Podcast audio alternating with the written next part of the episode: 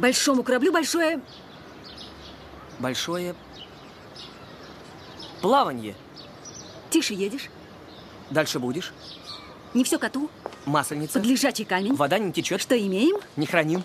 Встречают по. Одежки. С кем поведешься? От того и наберешься. Да, неплохо. Много у вас в запасе? Да. В моей семье говорят, что тот, кто знает поговорки, не так уж плох.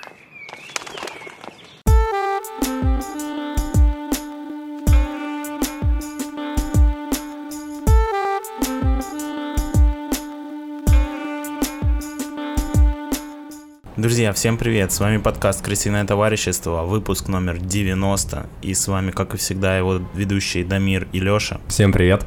И сегодня у нас в гостях а, Маша Семянникова. Маша пожила в трех странах, и она занимается наукой, биологией. Почти PhD. Как мы это обсудили. Маш, привет, как дела? Привет. Хорошо. Как ты до нас добралась? Без каких-либо проблем, дорога была хорошая, на улице солнечно. Да, на улице солнечно, в машине кондиционер, так что доехали мы с кайфом. Как тебе московская жара? С кондиционером отлично. А на вот улице в прошлом тяжело? году не было кондиционера, и я просто устала уже мыться. Я раз 30 ходила в душ, поняла, что это бесполезно, и просто смирилась. Окей. У нас есть классические... Если вам было интересно, я наслаждаюсь жарой, я обожаю, когда плюс 33, я хочу ходить и сидеть на солнце, потому что я это все обожаю. Витамин Холод D, все дела. лучше, потому что можно одеться, утеплиться, а когда жарко, то ты ничего не можешь сделать. Да, просто сидеть под кондиционером. У нас есть классические вопросы для гостя. А, Первый, слушаешь ли ты вообще подкасты? И когда-нибудь слушала ли какие-нибудь подкасты в твоей жизни? Или аудиокниги, или что-нибудь такое? А у меня это как-то идет волнами. Иногда я постоянно смотрю какие-то YouTube ролики, иногда Мгм. у меня время подкастов, иногда я смотрю какие-то сериалы. А ты какие-то тематические обычно слушаешь? Или, ну, по какой-то, там, не знаю, по медицине, по, по тем, по тому, чем ты занимаешься? Или это развлекательный контент? А, я знаю, что я должна сказать, что я слушаю там про биологию и медицину. Надеюсь, мой начальник не будет слушать этот подкаст. Но я смотрю больше, ну, либо что-то про новости, ну, Мгм. которое такое, как бы, Новостные обсуждение. дайджесты, типа. Вот. Или какие-нибудь познавательные, но такие не скучные, Мгм. где они выбирают тоже рандомные какие-то темы, там какое-нибудь животное или еще что-то. И это прям как очень- наш подкаст. Да, похоже. И мы плавно подходим к второму вопросу. Су- Слушала ли ты когда-нибудь наш подкаст хотя бы пять минут? Пять минут, да. Я послушала про игуан, и, видимо, мне, мне этого хватило. Слушай, это по наводке до мира ты послушала про игуан? Ага, я даже не знаю, как я выбрала. Мне кажется, он в тот момент монтировал подкаст и Ага. сказал мне, что монтирует, и я, по-моему, что-то просто начала слушать. Короче, для наших И- слушателей, если вы не знали, выпуск про игуан, он несправедливо недооценен, хотя это просто золото нашего подкаста. Мне кажется, это вообще одна из лучших тем, которая у нас получилась. Дамир, ты как считаешь? Да, но мне кажется, самый крутой был про уток. Про уток? Ну, про уток было лучше, но про уток он и набрал соответствующее. А про игуан... Конечно, если вы не слушали выпуск про игуан, то стоит это сделать. А на этом мы, я думаю, будем начинать. Поговорим про то, как Маша жила в разных странах, и как это происходило, и как так вообще получилось. Поехали.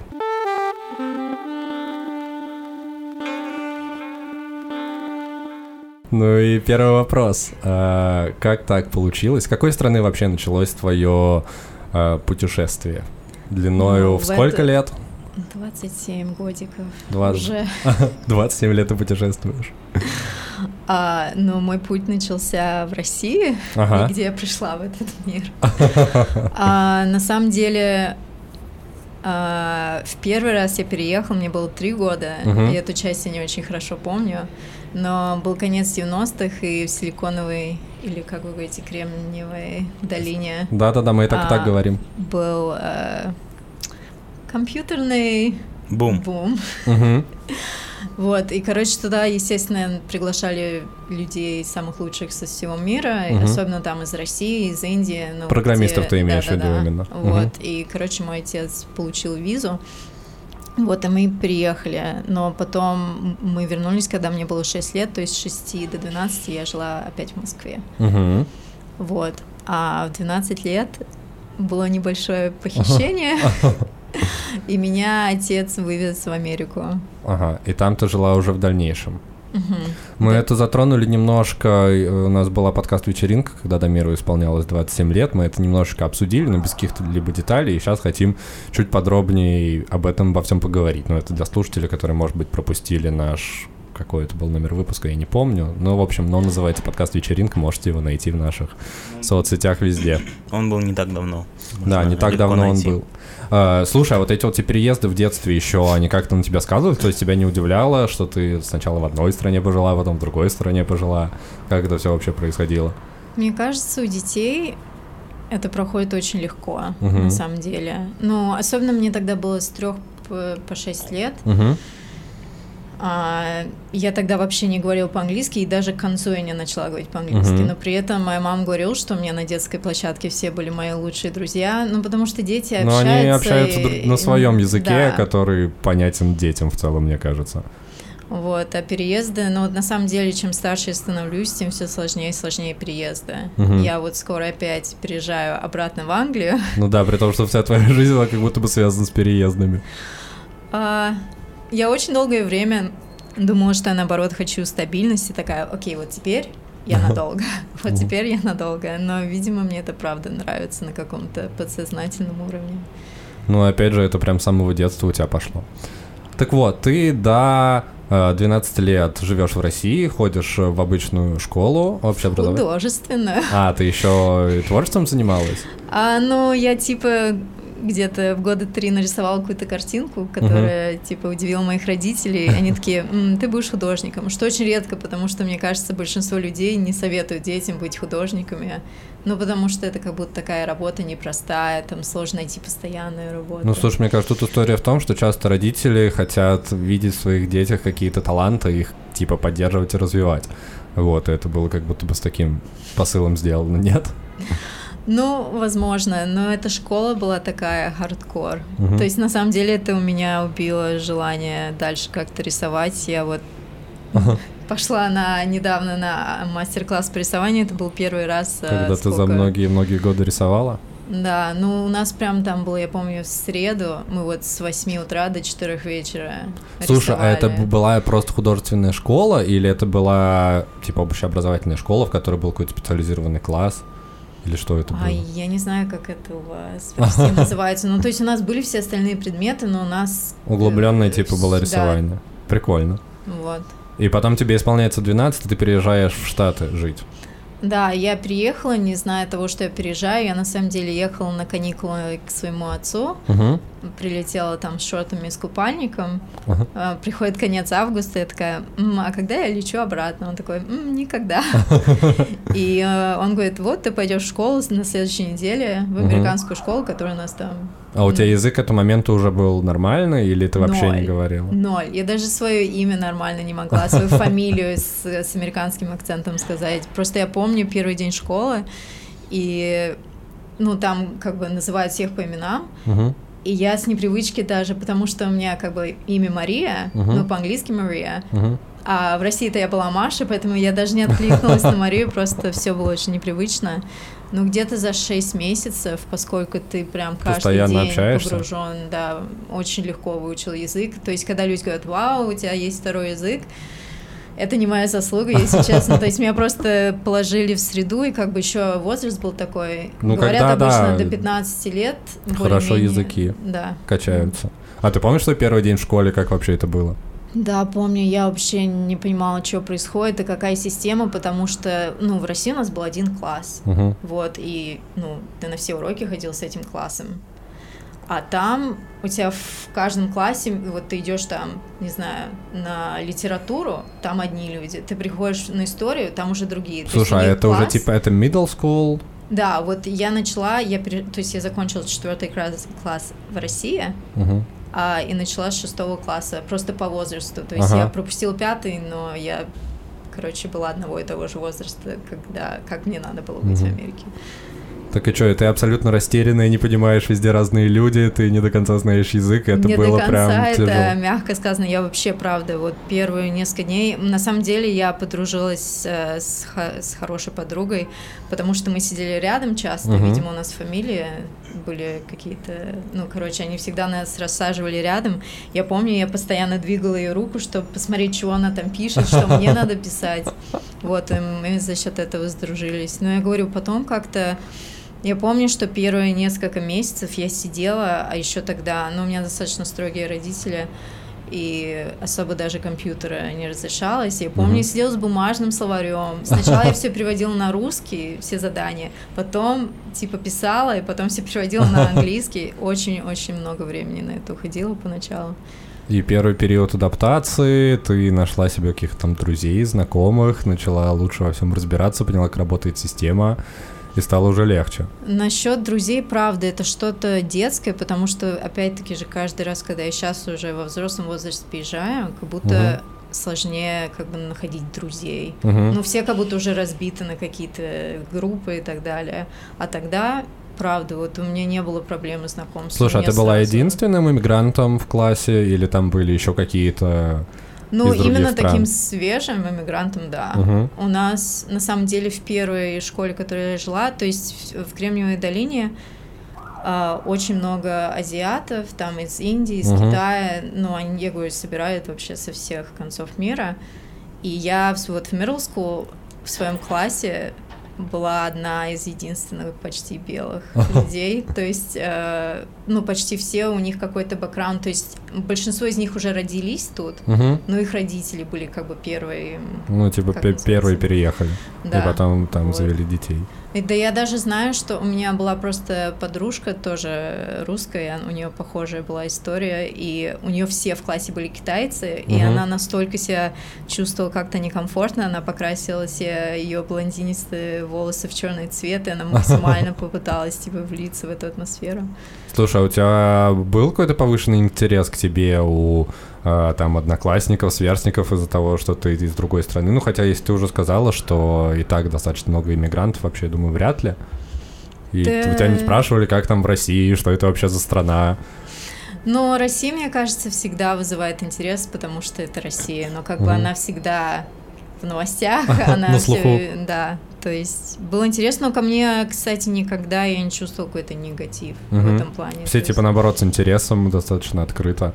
Да, но я думаю, это просто еще Силиконовая долина, потому что если бы я прилетела в какой-нибудь ну, штат в середине Америки, Мгм. Там, где типа менее образованные или какое-то... менее образованные, и плюс, ну, они не сталкиваются просто с людьми Мгм. из других культур. То есть они вот жили там уже поколениями, и Мгм. они ничего другого не знают. То есть, возможно, если бы я прилетела туда, я бы, правда, была, ну, не сенсация, а как просто...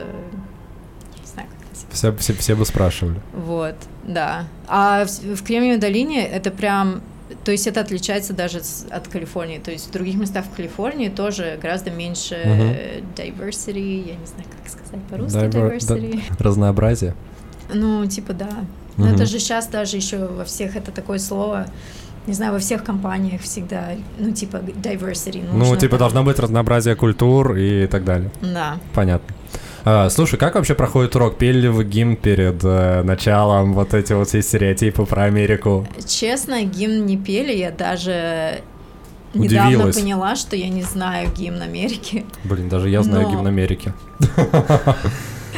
А, кстати, мне кажется, это частое явление, что люди знают про Америку даже гораздо больше, чем сами американцы. Потому Ну, что, потому что какие-то поп-культура. другие, Да, моменты, где я говорила, я не знаю, как ты не смотрела там какой-то э, сериал? Нет, но мы каждое, я не знаю, как это назвать, но в каждом каждое утро мы стали, вставали перед флагом Мгм. американским, клали правую руку на сердце, Мгм. и у нас как бы был, я не знаю, как это Почтение называется. флагу. Каждое Ну, утро? Да, Офигеть. ага. Вот, на самом деле я просто очень помню, что, ну, там слова еще такие не самые простые, потому что это, правда, из Конституции они это Мгм. достали, я не знаю. Я просто отчетливо помню, что я очень долго просто говорила те же звуки, но я вообще не понимала, Ага. что я говорю. Просто набор а похожих потом звуков. через год я такая, а, вот что это типа значило. А, если там, опять же, я сужу по Америке по кино. И как это называется? Вот это вот кино про школьников, когда показывают школу, ну, подростковые такие картины. Там всегда есть вот эти вот такие мини-субкультурные э, группки, типа там какие-то, там, не знаю, черлидеры, те, кто занимается бейсболом, э, есть какие-то, типа, задроты бот- ботаники, типа э, не- нерды, а, есть еще кто-то, еще что-то, это все присутствует до сих пор, или там это все уже смешалось, и то, что мы видим в кино, это стереотипы каких-то 80-х годов? Нет, это все ровно так же, как вы Серьезно? Ну, по крайней мере, у меня была супер стереотипная школа. Мгм. Там, там уже, кстати, было сложнее. Я вот в high school уже, ну, это вот последние Мгм. сколько, 4 класса, я переехала в другую школу, и там уже было сложнее находить друзей, потому что там, правда, были вот эти группы группы. уже очень давно, и там я у нас... э, ну, это же Калифорния, Мгм. ну, все время погода хорошая, поэтому мы на обед всегда ходили, типа, у нас был газон, Мгм. вот, и там все тусовались, и там обедали. И там у всех были определенные территории, то есть там, где они ели, уже было заранее как бы известно. Мгм. Ты не можешь просто в любое место прийти и сесть. В смысле, а там как какое-то осуждение, какой-то шейминг э, происходит, или как? Но это все на каком-то таком психологическом уровне. Просто если ты, допустим, не черлидер, Мгм. но ты сел на их место, то будут как бы не то что разборки, это ну как будто так не положено. То Ага. есть все очень так разделено, правда. Как вообще люди попадают в те или иные группы? Ну, черлидерами понятно, ты идешь, э, записываешься в черлидеры, и по идее ты, наверное, получаешь право, чтобы сидеть за столом. Ну, а если это какие-то другие, более... Ну, не те, которые делятся по их деятельности. Они же не ну, по на кружкам самом делятся. деле, ну, по кружкам немножко. Еще были театральные чуваки, они Мгм. всегда считали, считаются такими странными, ну, потому что они, правда, такие, ну, креативные люди часто немного. Ну, как Breakfast Club, по сути. Там Ну, была кстати, тоже... да. Ну, это же прям такое, типа, максимально показанное, вот, как это называется, стереотипно. Максимально стереотипно, максимально гиперболизированно показаны все вот эти вот типа сообщества в американской школе. Ты была в каком-то клубе? А, в смысле... Ну, вот среди этих. А у меня как-то так получилось, что... А, ну, я не знаю, если мне это стоит говорить. А, но я тусила с наркоманами. Поэтому, возможно, вы. А, та- там, там, там есть отдельный клуб.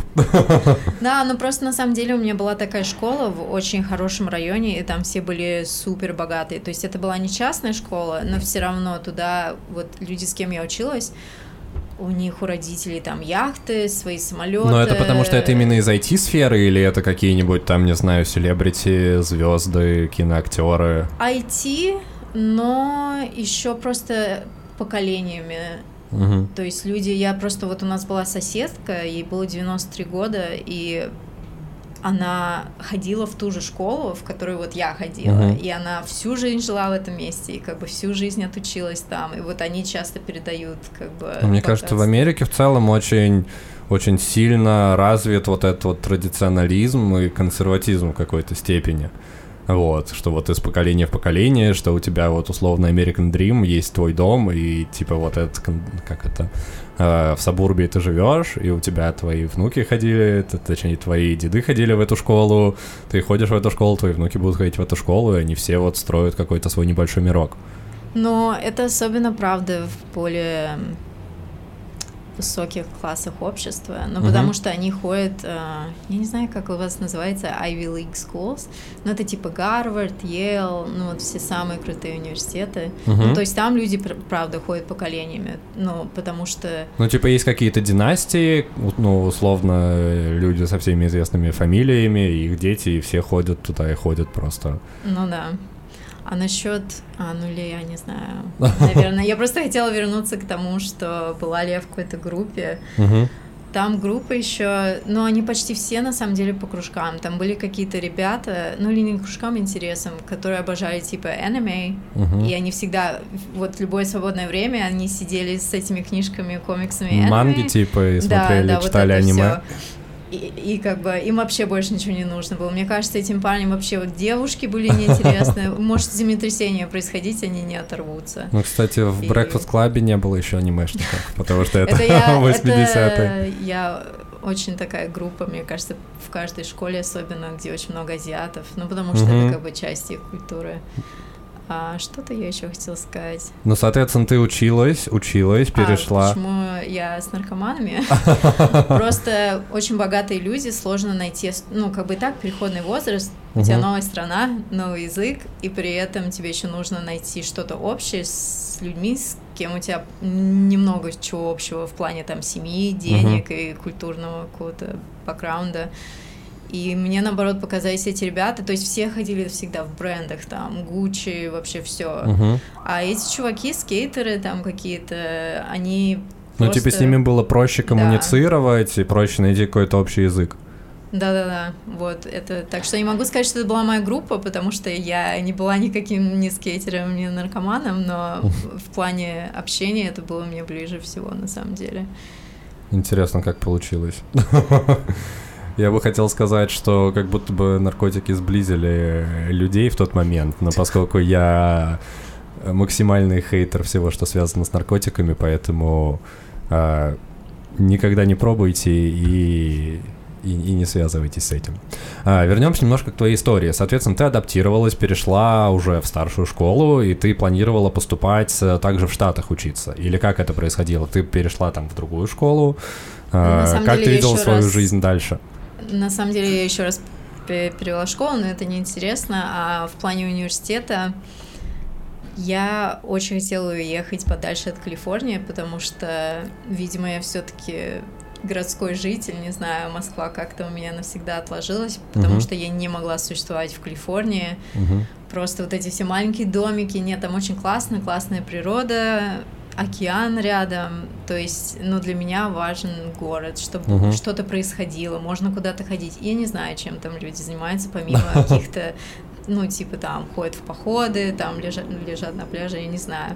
Ну, короче, темп и вайп тебе не, не понравились. Да, э, вот, поэтому я подала документ во все университеты, которые были на восточном Побережье. Типа Нью-Йорк и так ну далее. да, все такие. То есть э, у меня не было, к сожалению, шанса. Просто как обычно делают люди, особенно из моей школы, где они могли себе это позволить. Они сначала летают там вот в этот другой штат, там смотрят школу, смотрят кемпус, Мгм. нравится, не нравится. Я как бы Общага имеется в виду, да? Общага. Кампус, общага. А, но вообще это все, что просто, ну, ну ладно, это мы к этому придем позже. Просто в Америке, да, это как бы как маленький городок, в нем есть все. Но опять же, как в кино показывают. И все вот эти вот университетские братства, и вот эти вот безумные инвайт-видео. Мне недавно выпала парочка какой-то американский вуз, я не помню, как он называется, и там какие-то безумные девушки приглашают туда, записывают видео-визитки. Вот, они все в розовом, и они все прыгают, и все такое, и такое, Нет, господи. там еще очень какие-то жесткие правила вступления. Мгм. Я знаю, я не знаю, как это называется по-русски, но когда тебя заставляют делать какие-то достаточно опасные тупые штуки, ну чтобы доказать, что ты Что типа... ты Посвящение, Да. по-моему, да? посвящение. Да, на самом деле университеты стали делать прям правила против каких-то, потому что было очень много плохих каких-то происшествий, потому что Мгм. очень такие штуки пробуют опасные. А, так вот, да, ты подалась в Восточные Штаты. Но потом у меня планы немного изменились. Я летом а, перед вот концом, перед последним годом школы, Мгм. я полетела в Европу, ну, просто в путешествие сама по себе, там, на недельку. Я выбрала Амстердам, ну и потом в Рим. Мгм. А, Я в Амстердаме встретила британского парня. Ну, Мгм. точнее, мы встретились случайно, мы встретились в поезде. А, И я просто услышала английскую речь, и я не знала, где я, потому что я тогда путешествовала с картой. А, С а это, бумажной а это картой. какой год? Нет, это был а, какой? 2012. А, ну Просто типа у меня уже были супер- смартфоны. Были. У меня А. просто очень строгие родители, у меня реально не было телефона очень долго. Ага. А, ну, или были какие-то секретные, которые я покупала, но там интернета в них точно не было. Слушай, это вообще только- звучит как безумие, что как будто бы намного безопаснее, если бы ты была со смартфоном. Да, нет, конечно, я картами. сейчас думаю, я просто поехала в чужие страны с картой вообще без всего, да. Вот, короче, я услышала английскую речь, и там, короче, мы познакомились, я, это была типа любовь с первого взгляда, ну, такая, как у тинейджеров, вот, и он меня вдохновил переехать в Англию, потому что на самом деле, то есть это не то, что я приехала ради него. Мне всегда интересовала Европа, но как будто это кажется очень далеко, особенно если ты сам приезжаешь, а тут как бы у меня было к кому Ага. лететь. Несмотря на то, что потом мы расстались, и мы вообще жили в разных местах, Мгм. все равно это как бы меня мотивировало. Но это дало повод, да, Да. тебе решиться на это и поехать. И как когда мы в прошлый раз немножечко про это разговаривали, в другом выпуске, в который ты приходила, э, ты сказала, что тебя Америка по многим параметрам не устраивала, и ты хотела найти что-то между, типа, Россией и Америкой. Как раз вот Великобритания стала для тебя таким, типа, мостиком между этими двумя странами, и ты туда решила переехать. Ну да. На самом деле, тогда, мне кажется, я не думал, не думала об этом так углубленно. Это я сейчас понимаю, как бы, что я хотела. Но тогда у меня просто горели глаза. Я такая, британский акцент, британский мальчик. Вот. Но я туда все-таки приехала не просто так, я туда приехала учиться, то есть это все было не зря. Так, я думаю, про обучение мы поговорим уже в следующей теме, то на этом будем переходить дальше.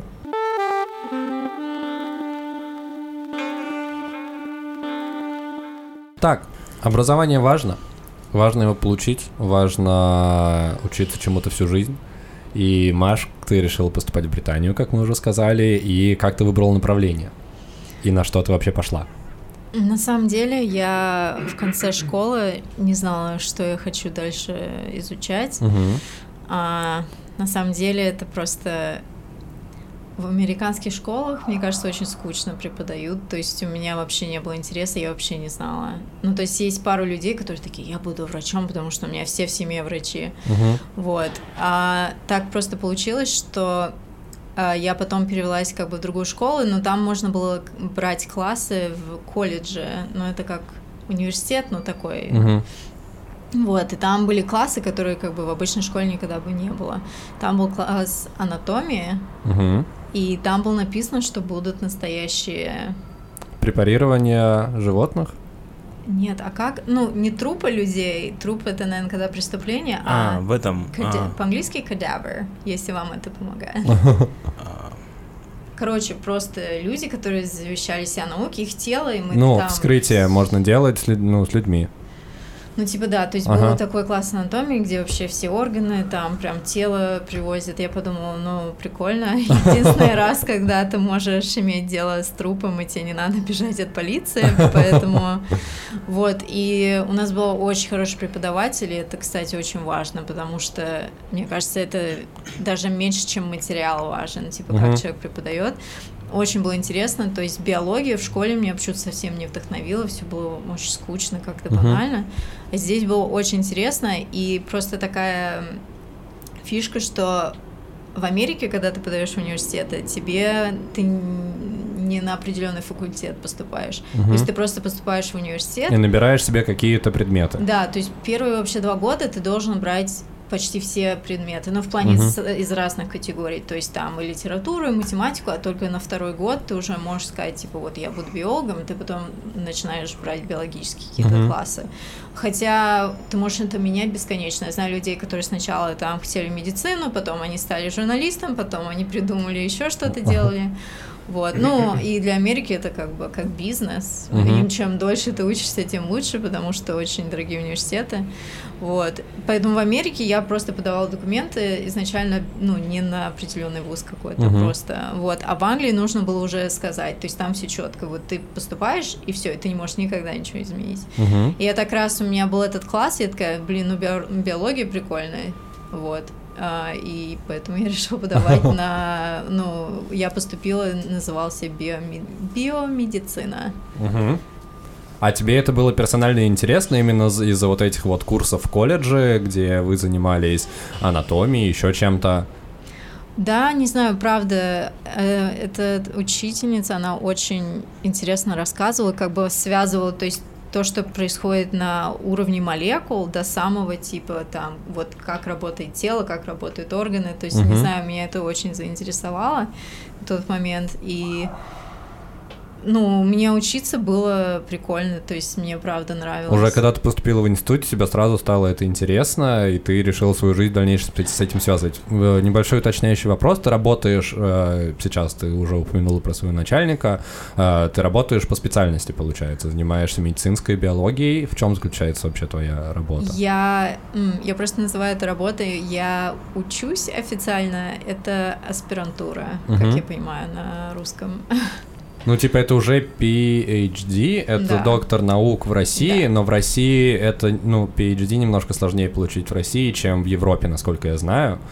Вот, потому что в Европе идет после какого-то базового уровня, у нас это, наверное, называется магистрский. А, нет, нет. там есть. Я просто на самом деле, то есть все люди, с кем я учусь, они все делали еще и магистра. Мгм. Я просто так прошла от бакалавра, просто потому что я не могла заплатить за магистра. Я, Мгм. ну, я подала А, как ты бы. типа перескочила сразу на PhD, на доктор наук. Да. Мгм.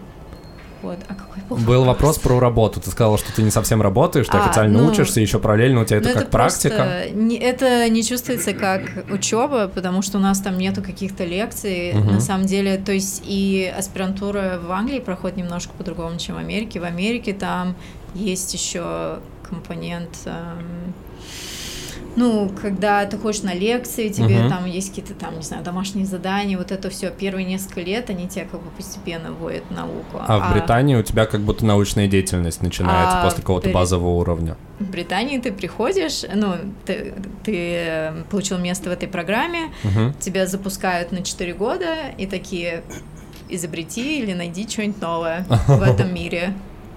Все, занимайся. Ну, да, то есть там а, я на самом деле сильно прочувствовала то, что у меня было мало опыта, потому что поначалу было очень сложно. Мгм. То есть я отставала от людей, ну, других студентов, например, у которых там они, у них были какие-то стажировки до этого, магистры, вот это все. Мгм.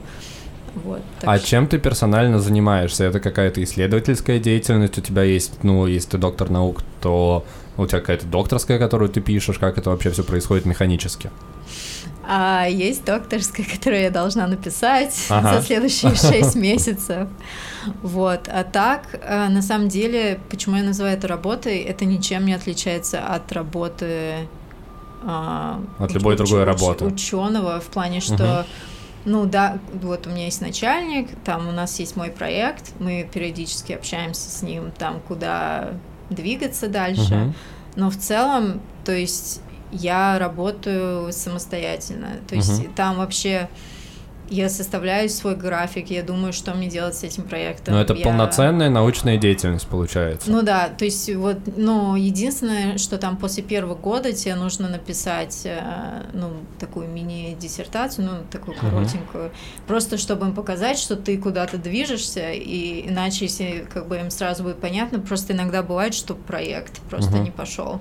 Им важно тебя поймать, чтобы, ну, ты в правильном направлении шел. А так нету никаких там домашних заданий или чего-то еще такого. Слушай, а можно вопрос еще по поводу финансирования всей этой истории? И насколько я понимаю, тебе платят какую-то там, не знаю, зарплату или стипендию, и это в рамках э, вот университета, в котором ты учишься слэш работаешь, э, как государственная программа, ну то есть студенты что-то получают, как, как какие-то деньги за свою научную деятельность, верно? А, почти. То есть я просто ин- иностранный студент, для меня Мгм. немного другие правила. То есть если ты обычный англичанин, а, у тебя гораздо больше выбора, потому что там, когда ты делаешь PhD, Мгм. тебе почти всегда платят. То есть э, очень редко, когда, ну, обычно, как случается, какой-то ученый, он придумал какую-то новую идею, новый проект, Мгм. он, они делают предварительно какие-то эксперименты, чтобы показать, что вот там... уж Ну и типа у- получают некий грант финансирования. Да, то есть они получают финансирование именно специально под этот проект, Мгм. И иногда вы вместе со студентом это делаете как бы на его будущий проект, но чаще всего студент уже приходит на вот, ну, не то что готовый проект, готовые темы проекта, вот, и потом. А, но, к сожалению, то, что я иностранный студент, а, у меня я не могу использовать деньги, которые были даны государством Мгм. или какими-то фондами. Ну, то есть Получается, нужно искать прописано. инвесторов под свое исследование. Просто вот есть, а, я выбирала, ну точнее не выбирала, я подавала документы в четыре института, Мгм. и они как бы достаточно крутые, богатые в плане, что у них куча инвесторов, которые не от государства, вот, поэтому они набираются всего мира, им все равно иностранные это не иностранные, вот, и, ну, я, у меня, поэтому я была в очень а, Короче, в тот университет, в который я поступила, очень сложно поступить. Мгм. Вот. Но у меня просто не было выбора. Просто мои знакомые, они а, приходили в университет, находили какого-то профессора, с ним договаривались, что вот я хочу у вас сделать PhD. Мгм. Они вместе потом находили это финансирование, и они работали. То есть там даже не было какого-то отбора. Здесь я летала, там были очень жесткий отбор, там два дня. Мгм. Вот. И ты поступила. Слушай, есть ли у тебя какой-нибудь NDA, или ты можешь рассказать о том, чем ты занимаешься э, с точки зрения научной деятельности? А, на самом деле я об этом думала, когда мы сели за эту з- запись, потому что я поняла, что я не могу... Я не могу рассказывать ничего в деталях, потому Ага. что мои, мои, ам, моя работа еще не опубликована ни в каких Мгм. журналах. Но я думаю, все равно вам детали не нужны. Да, И- детали, нам, не- нам никогда не нужны детали в нашем подкасте, если честно. Мы просто задаем какие-то вопросы, люди что-то отвечают. Особенно, когда это касается чего-то, в чем мы ничего не понимаем. Да, так что можешь отвечать максимально, максимально как тебе будет комфортно, чтобы не раскрыть никакую тайну коммерческую или научную. А, да, хорошо. Сейчас... Надо- Это, это, это, Да, да, да, да, это- да, рассказывай. Сейчас, секундочку. Нужно А, подобрать русские слова. Да, нужно... Вот этих слов я точно не знаю по-русски, потому что я со своими родственниками сто процентов не обсуждаю биологию, поэтому у меня не было шанса выучить эти слова. А, Я занимаюсь иммунотерапией для рака толстой кишки. Исследование рака и как его лечить, насколько я понимаю. Да, то есть эм, существуют уже готовые как бы протоколы, как действовать. Ну, то есть ты, допустим, у тебя находит рак кишки, Мгм. там, скорее всего, ты получишь, а, с- если возможно, еще операцию, а потом еще химиотерапию, например. Мгм. Но, к сожалению, а, рак продолжает как бы Мутировать. мутировать, вот, Развиваться. и он больше не Не поддается лечению. лечению. И в этом большая проблема. И на самом деле рак кишки это третий по... В чистоте. Да, Мгм. вот. И на самом деле, если его находят э, рано, то есть там вот есть четыре стадии рака официальные. Я не буду даваться в детали, но четвертая... э, Самая тяжелая. Это, да, самое тяжелое это метастазы. Это Мгм. когда у тебя рак распространился уже в другие Органы. органы. Мгм. И то есть первые три выживаемость в течение обычно 50 лет, они пишут там первая стадия, там 80% людей выживают, Мгм. то есть все окей. Потом там 70, 60. Мгм. А потом, когда четвертая, у тебя 5% шанса. Мгм. Ну, то есть очень резко падает. И поэтому мы пытаемся найти лекарства именно вот для тех а, Для тех 5%, т- точнее для тех 95%, Да. которые на четвертой стадии. И получается, твоя задача заключается в том, чтобы разработать какой-то новый протокол, э, как действовать для лечения э, рака прямой кишки на такой тяжело запущенной стадии с метастазами. Да, это точно прямая кишка. Знаю, что это не важно, но та кишка, которая большая. Наверное, наверное, прямая. Которая с какашками, да? Да. Спасибо, Дамир, за Да, это. это она. Важная. Прямая. Да, прямая кишка, прямая как рельса. А скажи, как ты выбирал этот проект? Или, может быть, тебе предложили, когда ты пришла из каких-то уже вещей, которые нужно было разработать? Или как ты это придумала? А на самом деле у меня все немножко не- нестандартно, как всегда получилось. Но, как я говорила, проекты обычно уже написаны, Мгм. а, потому что инвесторам заранее хочется знать, как бы, во что им вкладываться. Вот, это не то, что ты приходишь, и тебе говорят, вот, там, сделай это, это, это, и там через 4 года ты получишь диплом. То есть нет, там есть какой-то вопрос научный, Мгм. который нужно исследовать, и потом ты как бы сам строишь этот проект. Вот, а, так что когда ты подаешь ам, на поступление, ты как бы уже подаешь на проект, поэтому ты знаешь тему. Изначально я поступила на один проект, но потом моя лаборатория у меня начальник уехал обратно в Испанию, Мгм. поэтому мне пришлось начинать опять с нуля, в плане, что я должна была найти еще одну лабораторию. Мгм. Вот. И, собственно, я так познакомилась с моим начальником. Новым. Он, да, ну Мгм. вот который сейчас. И он на самом деле еще и врач-онколог. То есть у нас бывают вот чистые ученые, где Мгм. они не контактируют с пациентами. А есть те, кто медици- практикует. да, вот, а есть, то есть он такой наполовину, на самом деле он как будто больше даже ученый, вот, но ам, он, он занимается раком большой кишки, Прямой. прямой кишки, Мгм. окей, я это прогуглю потом. Но он, когда я с ним разговаривала про проект, он, он сказал, что типа я хочу пробиться в мир иммунотерапии. Иммунотерапия это когда ты используешь иммунную систему, чтобы убить рак, Мгм. скажем так. Но, Очень но просто. насколько я знаю, в... я вообще ничего не знаю про рак и про лечение рака. Ну так. Но то, что я знаю, что самый действенный метод лечения — это настроить иммунную систему человека таким образом, чтобы она атаковала раковые клетки, и они сами уходили. И насколько я знаю, вот единственный, или, по-моему, два было случая излечения от рака э, какого-то, ну вот, тяжелой стадии. Э, нет, это я за спидом вообще путаю. Ну, в общем, удачные случаи — это когда получалось настроить иммунитет таким образом, верно?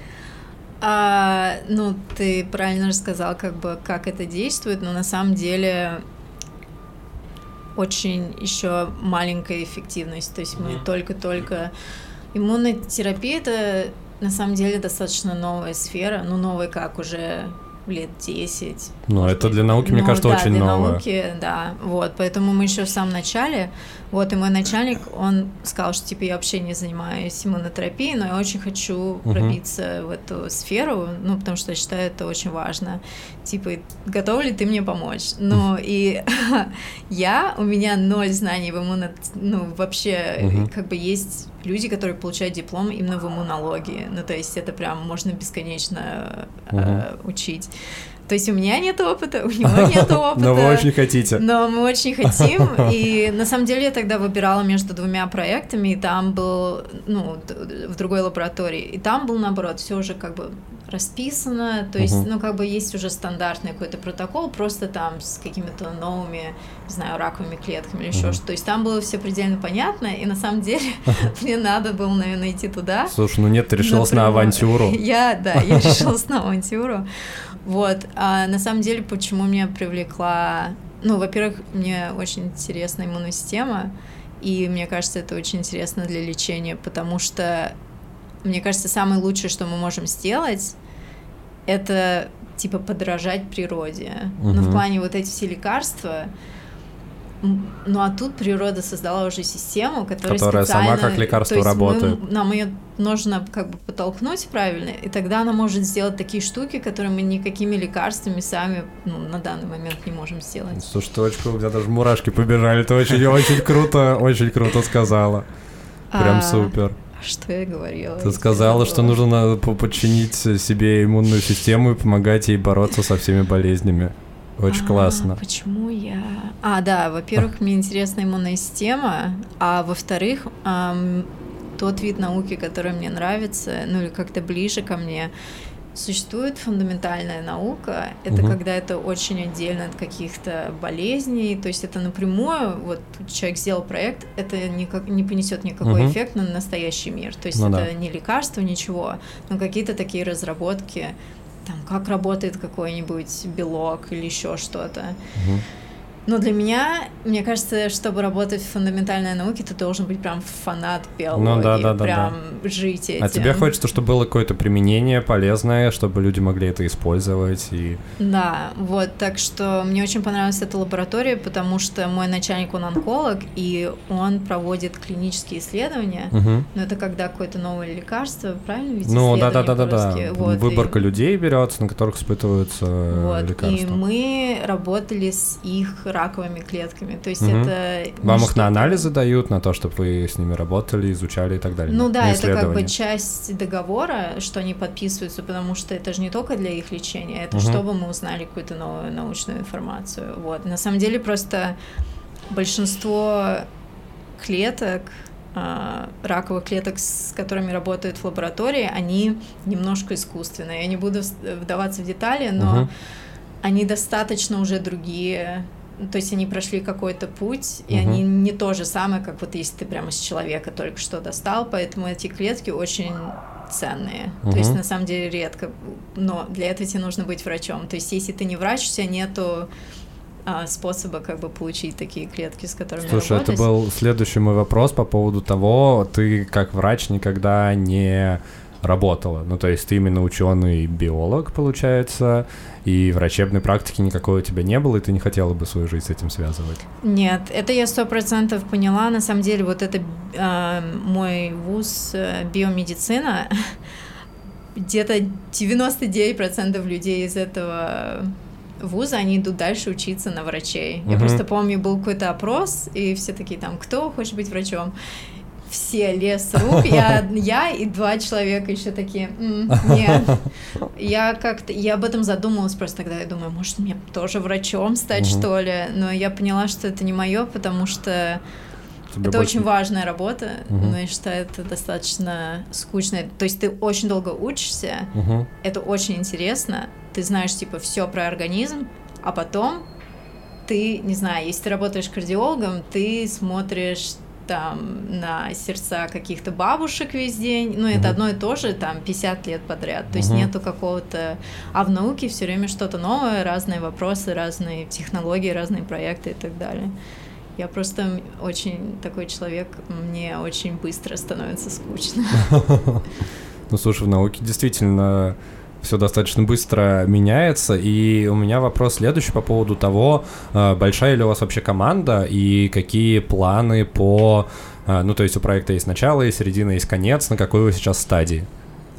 А, это немножко не так работает, что есть начало, середина, конец. Наверное, в других сферах проект, ну просто наука, это мы все добавляем какую-то песчинку знаний, и потом Мгм. на эту песчинку еще. То есть это раньше, не знаю, пенициллин, вау. А Мгм. тебе- там люди, когда узнали, что там у людей есть мозги, сердце, то есть это такое. Сейчас такого нету, чтобы какое-то открытие одним человеком. Мгм. То есть чаще всего это много маленьких знаний из куч лабораторий по всему миру, и они все друг на друге как бы на этой информации строят вверх, Мгм. поэтому нету как бы начала и конец. То есть у меня было начало, потому что я первая, то есть у него Ну, до ты, этого ты с была... самого начала исследования начала, по да, сути, пришла, то есть у началось. него были другие уже проекты, как бы с другой стороны тоже про рак этой кишки, но там они занимались эм, ДНК sequencing, я не знаю, как это по-русски. Типа дублирование, Sequencing, но это когда берут ДНК и все, весь его раскладывают, рас- ну, читают, как бы, я не знаю. расшифровка ДНК, что-нибудь Да, такое. ну и там все было про мутации, то есть это была его тема, вот это Мгм. анализ ДНК, какие мутации, вот это все. Поэтому у меня был, я была в начале, потому что до, до меня как бы иммунотерапией в его лаборатории никто не занимался. Вот. А так проект продолжает. То есть, если я, ну, когда я уйду, на моих знаниях будут продолжать еще что-то делать. Мгм. Потому что очень редко, когда ты в науке задаешь вопрос, И получаешь на от- него ответ. от- ответ, обычно ты получаешь ответ и еще 100 вопросов других, Новых, поэтому оно как бы постоянно движется вперед. А насчет команды бывают очень разные. У нас как бы институт, ну и там у нас именно научный институт, то есть у нас нету студентов, там никто не учится на бакалавра, он исключительно занимается раком, то есть Мгм. он очень специализированный. Вот, и там, я даже не знаю, сколько у нас в целом лаборатории, очень много. Мгм. А, у нас считается среднее. У нас где-то человек 10. Ну Мгм. так, кто-то приходит, кто-то уходит, ну примерно так. Слушай, а ты являешься таким типа шоураннером проекта? Или у вас там какая-то собранная команда, Нет, нет, нет, каждая... у всех разные. У всех разные, типа, То есть у- зоны ответственности и так далее. Нет, это даже не так, у всех вообще разные проекты. А, разные проекты в вашей лаборатории. Да, но, например, есть как бы проекты, которые как бы идут параллельно в одной теме. То есть Мгм. вот другая девочка, она начала позже меня, но она тоже работает теперь на, с иммунотерапией, но у Мгм. нее немного другой вопрос. То есть мы можем делиться какими-то знаниями, у нас там, не знаю, похожие какие-то протоколы и так далее, но в целом у нее совсем другие вопросы и задачи, чем у меня. Мгм. Но это важная часть э, работы ученого начальника, потому что нужно уметь задавать такие проекты, которые как бы различаются, потому что потом как бы какой смысл? Но при этом приходят к чему-то одному. Типа, что они различаются в объекте исследований, но в итоге с одной цели какой-то.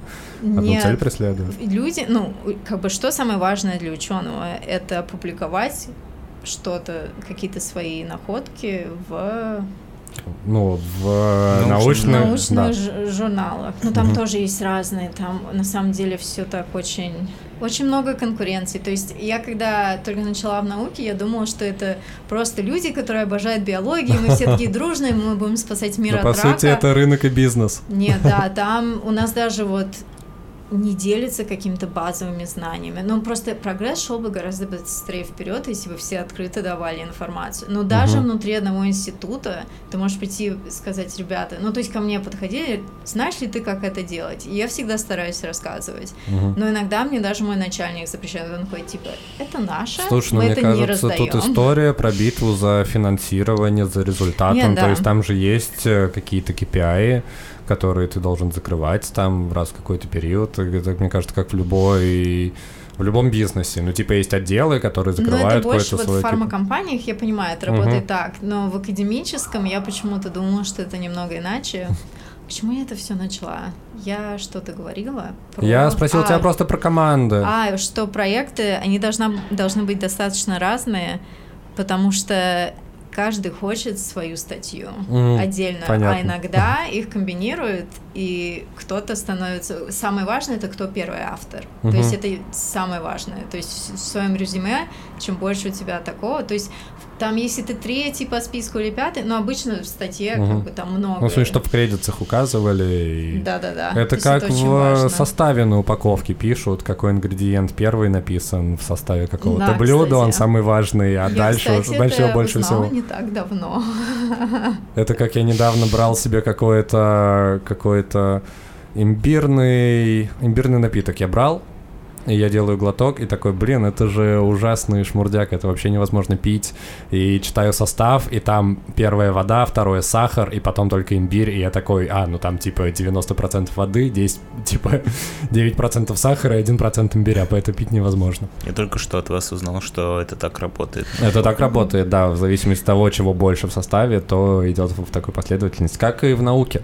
А, Слушай, можно, наверное, последний вопрос в этой теме а, по поводу а, такой очень прагматичный. Сколько платят вообще ученым? Можете не называть какие-то суммы, но что ты себе можешь позволить, занимаясь такой научной деятельностью? Очень мало. Недостаточно. А, ну, я как бы еще ничего, я студент, как бы, да, мне платят стипендию, и, как я понимаю, в отличие от России, на стипендию можно, ну, прожить. То есть, Мгм. как будто, не знаю, то, что я слышала здесь, как будто у вас этого, ну, Ну, у нас просто, хватает, потому да. что ты рассказала, система образования немножко сильно отличается. Вот. И поэтому, ну, типа, ты студент, и ты именно уч- у- учишься, ты получаешь какое-то академическое образование, ходишь на лекции, ходишь на семинары, и если ты уже в дальнейшем начинаешь заниматься научной деятельностью, тогда ты начинаешь зарабатывать какие-то деньги. А пока ты вот студент, там, бакалавр или магистр, у тебя стипендия, это просто, не знаю, условно, чтобы ты себе смог оплатить проезд. Ну, да, нет, До там как института. бы, ну, смотри, на свою стипендию я снимаю комнату. То есть даже не квартиру, комнату. И почти все мои знакомые тоже так делают. Мгм. А, ну, там очень дорогой проезд, Мгм. типа там метро. Но, короче, у меня не так много потом остается денег на какие-то развлечения, если честно. Мгм. Лондон дорогой город, и поэтому я достаточно редко себе могу позволить прям, не знаю, ходить в какие-то рестораны и так далее. Но в науке, в академической науке платят очень мало. То есть мой начальник, ну, он всегда говорит, что если бы он не был врачом, То ему было бы тяжело. он был, да, он не работал бы в науке, потому что, ну вот смотри, он врач, он специалист прям и в науке, и в медицине, и я не знаю точную зарплату, но это где-то в районе 40 тысяч фунтов в год. в год. Это, сейчас, во что я могу перевести? Дамир сейчас переведет. Нет, Дамир не умеет переводить деньги. Это я уже поняла. Чуть больше 300 тысяч в месяц. Да. Но это еще без налогов. А в Мгм. Англии не самые низкие налоги. То есть, нет, конечно, это не Скандинавия, но Мгм. там... Но я считаю это несправедливо, потому что... Как они называются, кого я не люблю? А, Sale, продажники. да, продажники. Короче, мы изобретаем лекарства, люди для этого учатся полжизни, но те люди, которые продают это, получают во много-много раз больше. Хотя они даже вообще не знают, чего они продают, мне кажется. Ну, это маркетинг и реклама, так это, так это все и работает. Фармкомпании, фармкомпании рулят миром. Ну да. Ну, кстати, если ты ученый в какой-нибудь э, ну, фарма- Фармацевтической компании, то у тебя то у ставка тебя выше. Выше, да. И я смотрела, в Америке на самом деле платят больше, чем в Англии за науку. Но в Америке как будто еще более жесткие ситуации в плане конкурентности, потому Мгм. что вот, как я сказала, в Англии пытаются как бы делить проекты, чтобы люди занимались разным.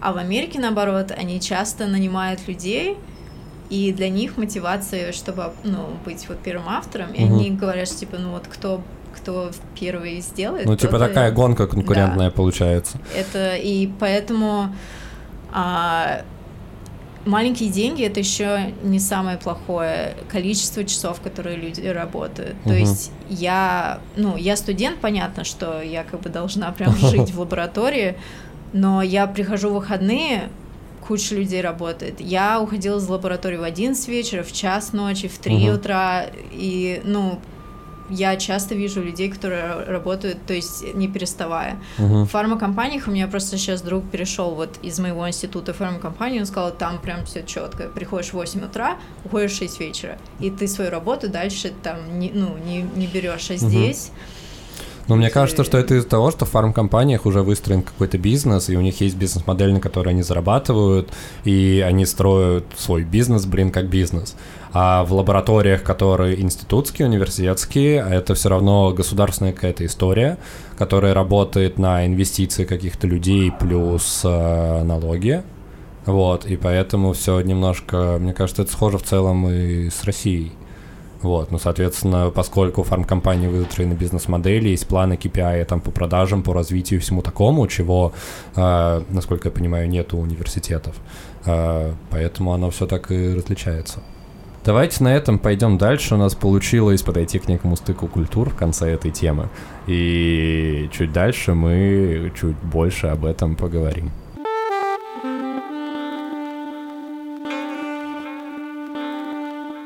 Так, пришло время сделать камин в нашем подкасте. Возможно, я его уже делал, но забыл. Э, Я обожаю Москву. В целом, как город, как э, место, в котором я родился и живу уже 25 лет своей жизни. Вот. А, Маш, хотелось бы с тобой поговорить на тему того, как вообще различается жизнь в разных странах. У тебя достаточно э, обширный опыт, ну, обширнее, чем у всех гостей, по-моему, которые к нам приходили до этого, жизни в мировых э, столицах. А, можешь немножко рассказать про какие-то плюсы-минусы? Можно, можешь начать с того, чем тебе, например, нравится Москва.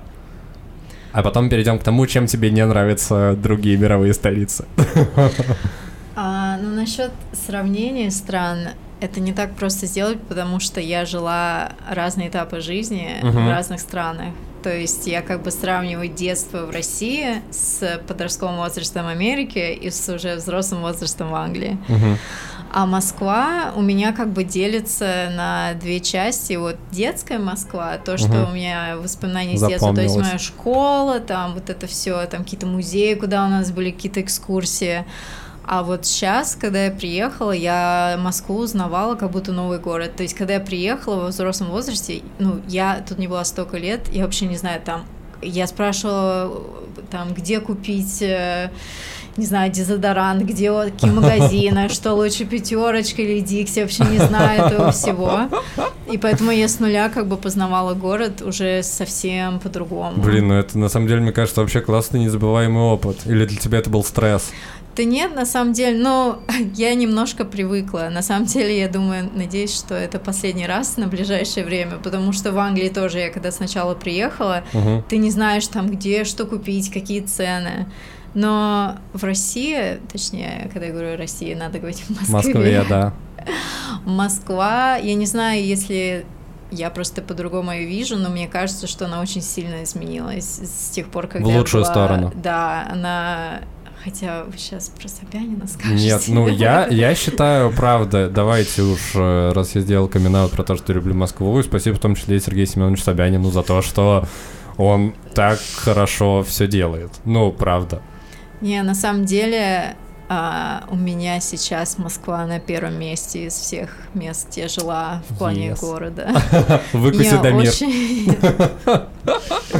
Очень приятно вообще. Даже я даже не говорю про центр, окей, там все красиво, понятно, что это делается, но вот у вас, не знаю, выбираю, ну, конечно, возможно, не была в каких-то стрёмных районах, но у вас тут везде парки, куча зелени, какие-то цветы высаживают, ки- детские площадки в каждом дворе, Мгм. такие, не знаю, супер все новое. Очень отличается от моего детства. Я помню, какая у меня была детская площадка. Я И вот смотрю эти на лебеди эти... из покрышек и ржавые качели. Да, да. Но я там проводила столько времени, а сейчас я просто смотрю на этих детей, я такая, вы не понимаете. Так что я даже не знаю, с чего начать про Москву. Слушай, ну вот уже затронули какие-то парки, озеленение, детские площадки, а в других, э, в Лондоне, например, это сложнее. Там какое-то жесткое деление, В типа есть какой-то деловой центр, есть еще Нет что-то. детских площадок. А где дети играют?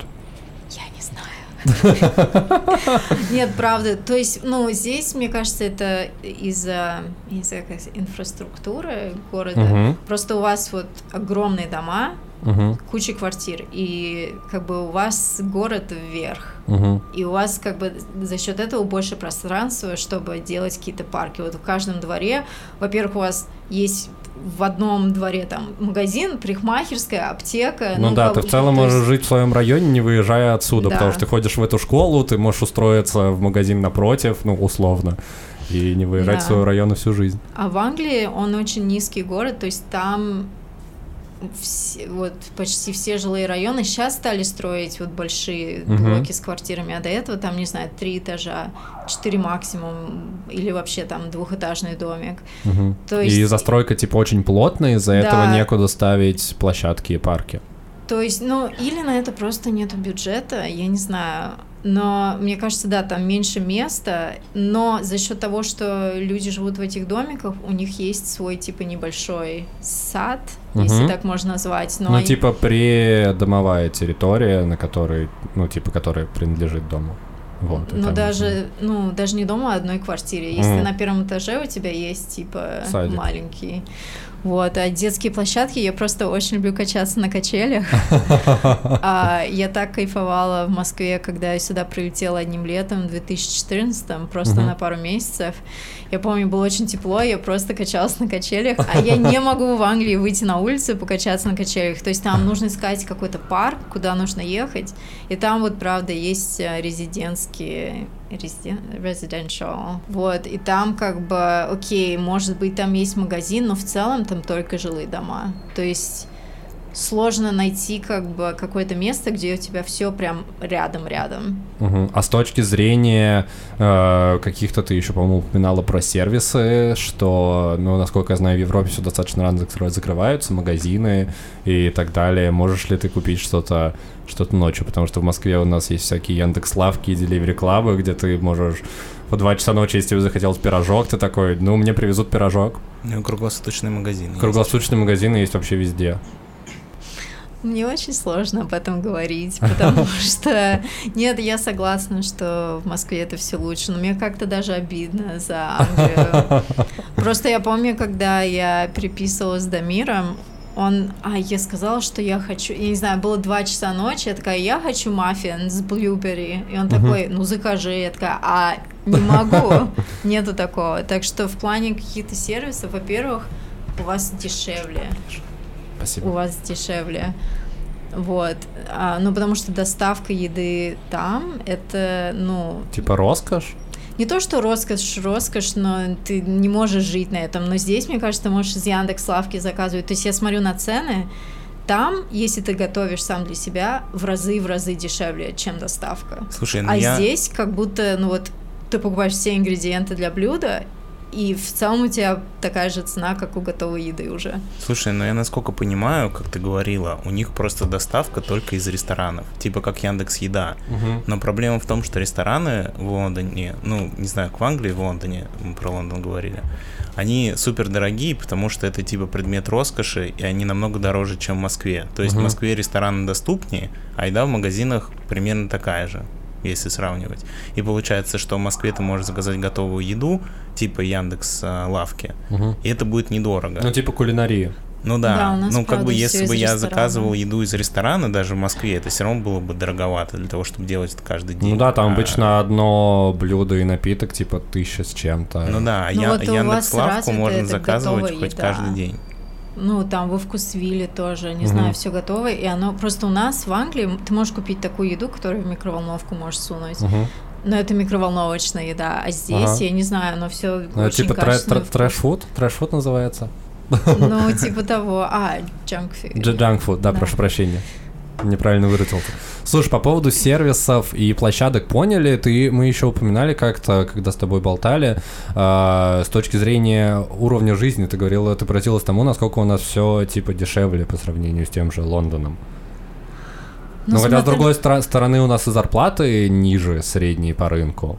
Да, у вас... э, я сначала, когда приехала, как бы, когда приезжаешь как турист, ну, не знаю, когда я путешествую, я не смотрю на цены. Мгм. Я, не знаю, если я ездила в Европу, я такая, окей, это стоит 10 евро, окей, значит, это стоит 10 евро. Я никогда...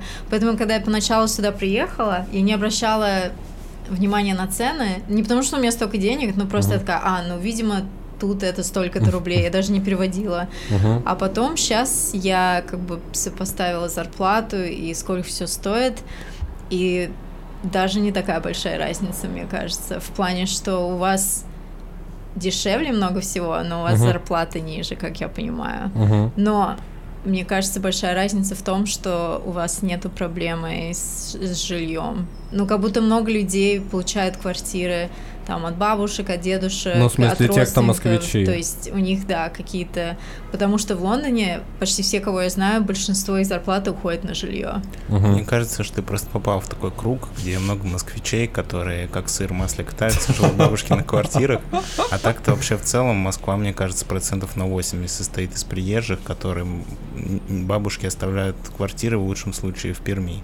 Ну вот я в Лондоне живу в бабушкиных квартирах, комнатах такие.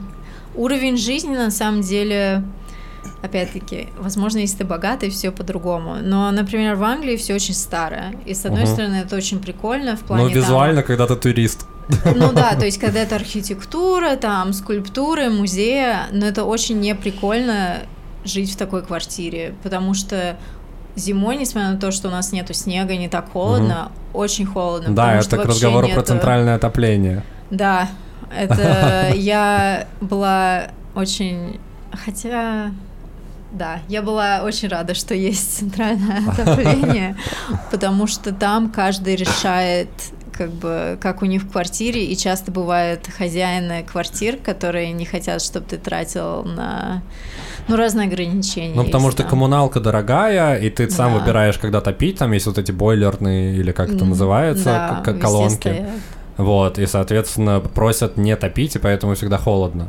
Ну, получается, что архитектура и качество жизни — это две стороны одной медали. Ну, то есть в Лондоне очень красивая старая архи- архитектура, которую там охраняют и не дают разрушать, ремонтировать, но при этом в ней хреново жить. А в России как бы 10 раз все снесли за 100 лет там и Мне кажется, это еще часть менталитета, потому что они очень любят и уважают свою историю, свою страну. То есть как будто они очень такие люди традиции. Даже в каких-то банальных вещах, э, например, два крана. Ага. Это моя любимая тема. В смысле, Просто с, с холодной и с горячей это Да, отдельные да. краны? О боже. да. То есть, ну, когда-то ты затыкал раковину Мгм, Пробкой? Да. И набирал, потом умывался, и типа, но сейчас Это неудобно. это неудобно. Но я просто у меня была семья, которые даже достаточно были богатые, они делали ремонт в своем огромном шикарном доме, и они все равно поставили два крана. И я стою, и просто, ну, это невозможно. Короче, в таких деталях и я иногда спрашиваю, ну как, это же неудобно. Они такие, ну нет, ну это же у нас как бы... Это наша фишка. Да, так что мне кажется, еще в менталитете проблема, что их как бы все устраивает, как было раньше. И, ну да. Слушай, вот мы сравниваем в основном сейчас Британию и, и Россию, а если про Америку говорить? Я не могу говорить про Америку так много, потому что я была там ребенком, я Мгм. не ощутила жизнь э, как бы сама по себе, Мгм. поэтому и плюс я жила в очень Фashionable'ном. Ну да, такое место, то есть у нас, э, хотя мы жили в обычном доме, но да, все мои друзья жили в, как это сказать? Luxury Village. Ну типа такое, да. Ну, у девочки из моего класса, правда, у нее, ну это очень грустная история, у нее мама теперь э, в инвалидной коляске, Мгм. но это потому что их их самолет типа не сумел нормально приземлиться. Ну то есть А. у людей просто самолеты. Да, Маша как-то раз рассказывала историю про какую-то свою знакомую, которая поехала учиться из э, Калифорнии в Лондон и с собой на самолете привезла несколько своих лошадей. Мгм. А, а, вот, Лошадей а, такой на район. своем самолете. Такой богатый район. Вот, так что в Америке я самостоятельно особо не жила, и на самом деле, а, когда я думаю о возвращении, меня это немножко напрягает, потому что ну, все думают, вот, ты американка, там, ты там жила, у тебя язык, там, гражданство, но я туда буду возвращаться примерно, как я сюда сейчас в Москву возвратилась. Ну, то есть я буду каким-то детским начинать, воспоминаниям, Да, типа. с нуля. Мгм. И мне кажется, в Америке гораздо сложнее начать жизнь с нуля, чем в Англии. Ну, потому что когда я прилетела в 18, я как бы сама приехала учиться, э, ну, вообще без какой-либо помощи, там, нашла работу параллельно. Все, ну, это все было очень быстро, я не знаю, завести банковскую карту, там, снять жилье, Мгм. вот это все. А в Америке все как будто очень геморройно. Ну, что типа, чтобы снять квартиру, тебе нужна, чтобы у тебя была хорошая кредитная, Кредитная история. история. У меня вообще нет кредитной истории в Америке. Там какие-то такие вещи. Обязательно нужна, маш... нужна машина. Потому, что, очень большое расстояние. Вообще там нету общественного транспорта, ну, кроме как там в Нью-Йорке, например. Мгм. Это еще нужна страховка, еще обязательно медицинская страховка, потому что если у тебя нет медицинской страховки в Америке, То ты типа ти- ничего не можешь. ты вообще, ну, или вот, э, ну, были истории, где у человека случается сердечный приступ, его увозят, Мгм. делают операцию, он просыпается, и у него билл. долг там 200 тысяч долларов. Мгм. Ну и ты все, ты как бы обанкротился. Поэтому в Америке не так-то просто этот American Dream создавать, на самом деле, это немножко такая иллюзия. Нет, это возможно, но как будто сложновато. Это еще, можно я еще немножко по- по- похвалю Россию, потому что еще один камин я очень люблю Россию. А, Что мне нравится в России, что ты, блин, со всеми можешь договориться. Ну, то есть тут даже в Москве, несмотря на то, что Москва такой, типа, условно европейский город, а, мне чувак на работе пару недель назад рассказывал, что а, он как-то сломал себе ногу, на велосипеде. А у нас, если вы не знали, то если ты вызываешь скорую, то тебя не могут э, на скорой сейчас официально забирать, пока ты не показал им свой полис э, страховки. У него, конечно же, этого полиса с собой не было, у него, по-моему, даже паспорта с собой не было, у него было была только карточка с правами. Но приехала карета скорой помощи, он такой, блин, чуваки, ну у меня нога сломанная, на велике упала. Одни его забрали, он просто с ними договорился. Ну, типа, с точки зрения каких-то человеческих отношений, всего такого, ну, типа, просто от- отвезли в больничку, типа, вправили ногу, все Слушай, а ты нормально. уверен, что без страхового полиса не забирает скорую? Да, без ОМС А, не имеет типа права. она приезжает, но она тебя не увезет, если тебе надо. Да, да, да, да, да.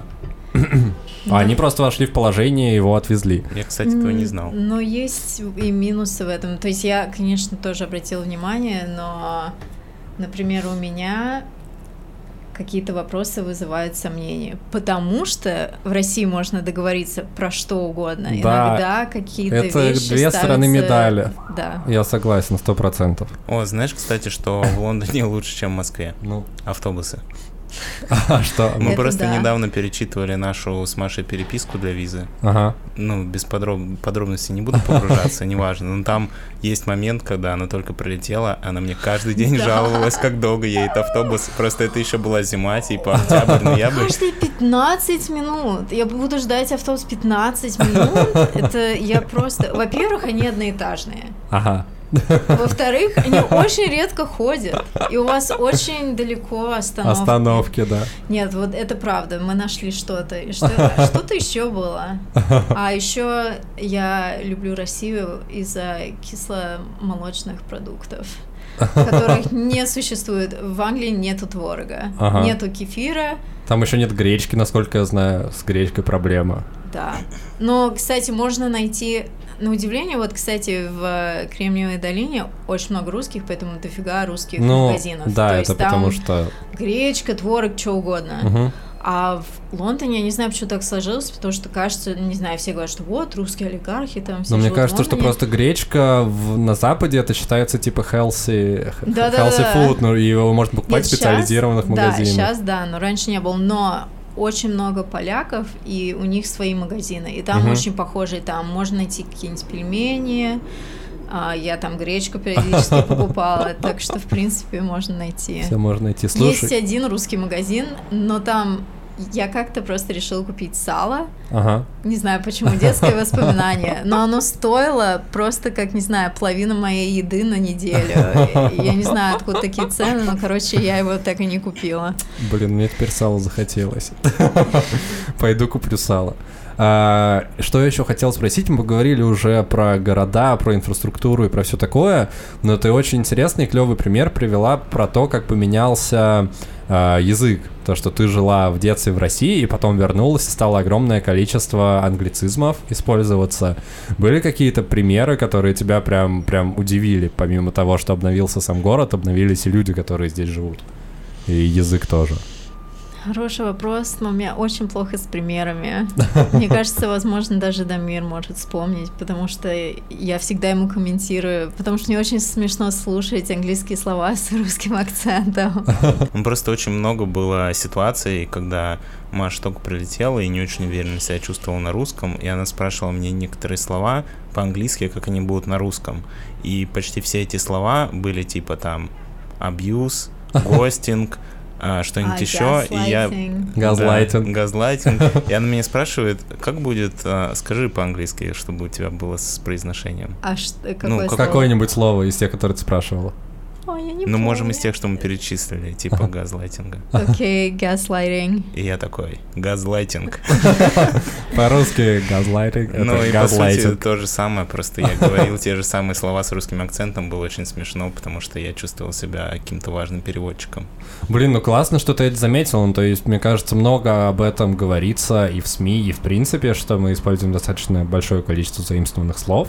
Но причем даже не замечая этого. Ну, то есть, у меня в речи, я уверен, огромное количество присутствует не русских слов, хотя я очень люблю. Слушай, ну мне кажется, просто появилось довольно много сфер, ну, в том числе и информационные Ну, технологии. по сути, весь бизнес, плюс, весь э, IT, все, Да, плюс вся вот реклама. эти все слова, и которые там вот э, связаны с борьбой за права женщин, меньшинств и всех остальных, у нас как бы их не было. Мгм. Поэтому все эти слова из культуры, они просто перешли сюда, и мы их используем. Ну и то же самое, что касается там IT-сферы, сферы каких-то там монтаж видео или Мгм. там твой фотошоп и все остальное. Все эти слова мы используем, ну, Потому даже, что они- даже я, когда монтировал, а, учился и что-то, ну, мы все равно говорили там, здесь кат, там это, там, здесь туда. Ну, мы не говорим, типа, обрезать, хотя можно говорить обрезать, но в этой сфере как будто бы проще говорить эти слова, потому что все равно все интерфейсы на английском, Ну да. и как бы понятнее, когда ты будешь использовать эти слова, а потом они просто входят в оборот, ты их начинаешь использовать даже в повседневной жизни, да.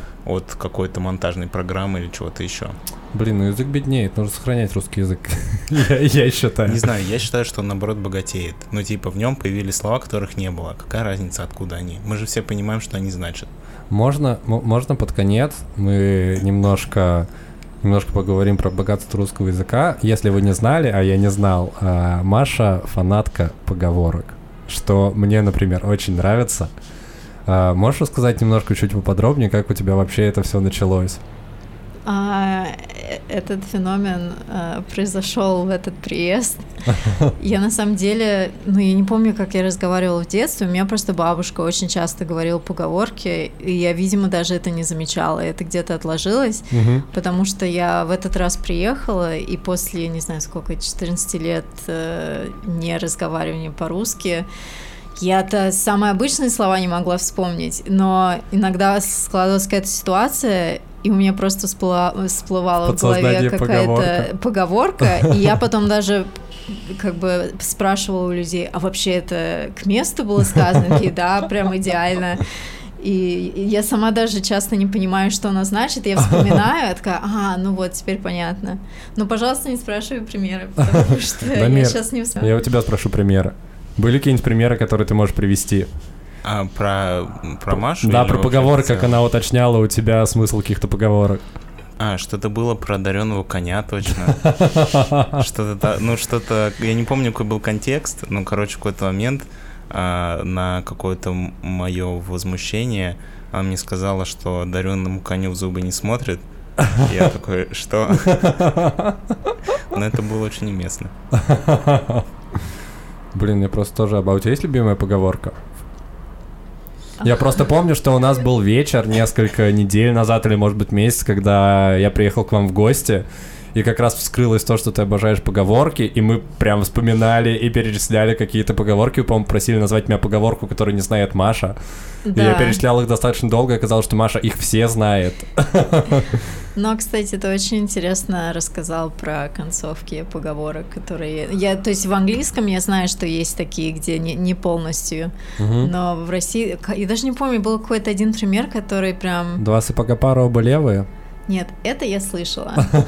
А еще был какой-то, где как будто значение вообще полностью поменялось, но честно, я не Давайте вспомню. немного ведем слушателей в контекст. Мы как раз в тот же вечер, когда вскрылось, что Маша обожает поговорки, я сказал, а вы знаете, интересный факт, что огромное количество поговорок, которые мы произносим, у них есть окончание, которое почему-то все забыли, но которое нафиг меняет весь смысл поговорки. Как повелось у нас в подкасте, с примерами у нас э, очень сложно, поэтому просто погуглите это.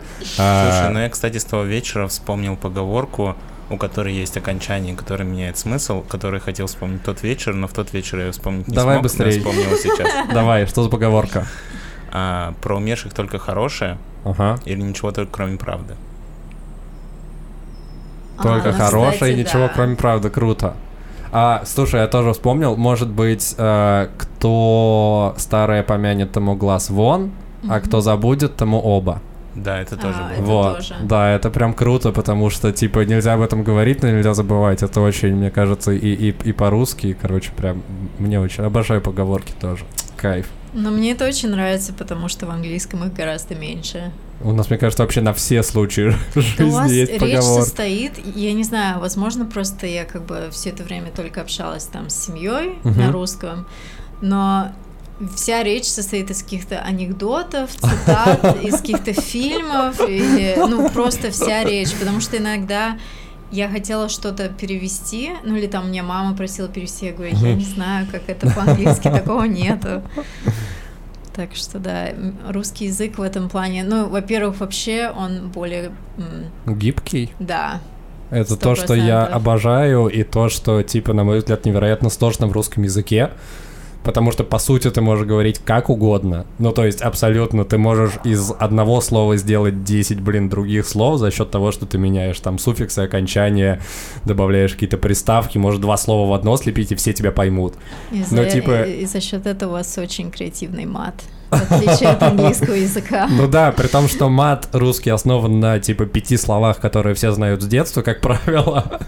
Но за счет того, что ты можешь вот этим вот, типа, изобретать новые слова, это просто бесконечная, бесконечная дыра слов, которые ты можешь изобретать. А, Сейчас хотел мысль, мысль закончить, что, типа, несмотря на то, что можешь говорить как угодно, есть тончайшая грань, ну, типа, когда люди поймут, что ты иностранец. Вот, потому что, ну, типа, ты можешь вот коверкать язык как угодно, но при этом, типа, есть какие-то у этого даже границы. А еще у нас просто в лифте есть объявление, Мгм. а, ну там как это сказать, safety instructions. Мгм. Ну, типа, если пожар там, что-то. Да, инструкция по безопасности. Я очень люблю читать слово, просто оно занимает всю стро- строчку, но я сейчас даже не смогу его сказать. Легко воспламеняющиеся. Вот это да. ты Ты, ты да. идеально сказала. Да, я вот я каждый день езжу в лифте, и я его говорю несколько раз, и наконец-то после года я наконец его запомнила. Просто чтобы настроить свой речевой аппарат на то, чтобы весь день общаться по-русски. Легко воспламеняющийся, легко воспламеняющийся, легко воспламеняющийся, и все, типа ты готова весь день общаться с людьми в пятерочке или в автобусе.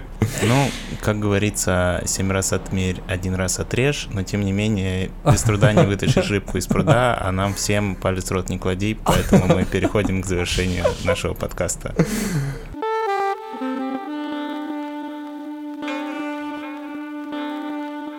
Так, друзья, а с вами был а, 90-й выпуск подкаста «Крысиное товарищество». Мы подзавершаем наш выпуск. С вами были его ведущие Дамир и Леша, и с нами была Маша Семянникова. Маша, спасибо, что пришла.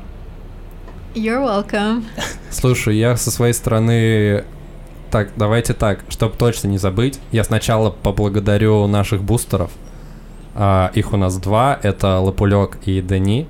Парни, спасибо, что донатите нам ежемесячно. И к нам уже пришел, между прочим, второй платеж, если вы не знали, у нас два месяца уже есть бустер, а, в который можно Если платить. кто-то забыл отписаться, то уже поздно.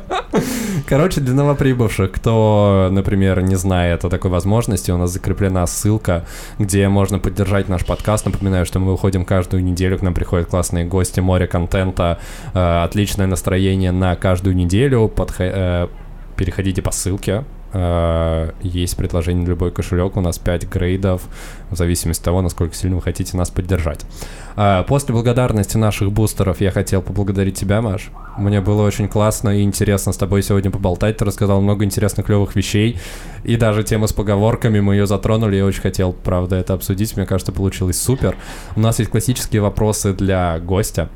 А, первый, как тебе это было, как ты ожидала или не так, как ты это ожидала, как ты себя прямо сейчас чувствуешь? А, на самом деле, я, конечно, волновалась вначале, но потом просто за счет того, что я очень много путешествую, Мгм. все эти истории, все эти вопросы, я понимаю сейчас, что я на них отвечала уже Миллион много раз. раз. И Мгм. как будто это уже история, которую я знаю, я могу ее во сне, мне кажется, рассказать. Отрепетированный материал, не считая части про поговорки. Это был эксклюзив. Да, сто процентов. Вот, ну так было очень прикольно, мне все понравилось. Супер. Это главное, что и вот, как я тебе с самого начала и сказал, зря ты переживала, мы с Дамиром идеально умеем расслабить гостя, чтобы он вообще забыл, что мы записываемся, и мы клево провели время и поболтали.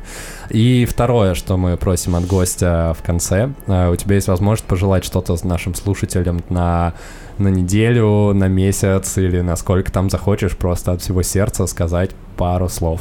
Я хотела сказать, что я советую всем приготовиться к переменам в погоде в Мгм. ближайшую неделю или две, потому что я владею природой в, в России, как я поняла. Просто несколько раз было так, что когда я прилетела, типа было 35 в прошлый раз Мгм. летом, потом я приезжала в какой-то другой раз, и Дамир мне показывал сообщение, что типа сильный ветер, шторм, буря. И, а, и когда я уехала, типа очень изменилась погода. Мгм. Короче, я всем желаю, чтобы хорошая погода у вас продолжалась, даже если я улечу. Это прекрасно, это напрямую пересекается с темой нашего подкаста. Если вы с нами достаточно давно, вы помните, что раньше мы в каждом выпуске примерно обсуждали погоду. Была наша рубрика, когда мы не знали, что обсуждать. Да, прогноз погоды Да. с отставанием в неделю. Мы говорили, сейчас за окном дождь, сейчас за окном солнце, а сегодня пошел снег. Тебе очень понравится в Англии. Это 90% из чего у них состоит разговор. Я не шучу. Обсуждение погоды. Сто процентов. Так, ну на этом будем прощаться. Маш, спасибо тебе огромное. С вами были, как обычно, лысый парень и парень в футболке крысиное товарищество. И всем пока-пока и отличной недели.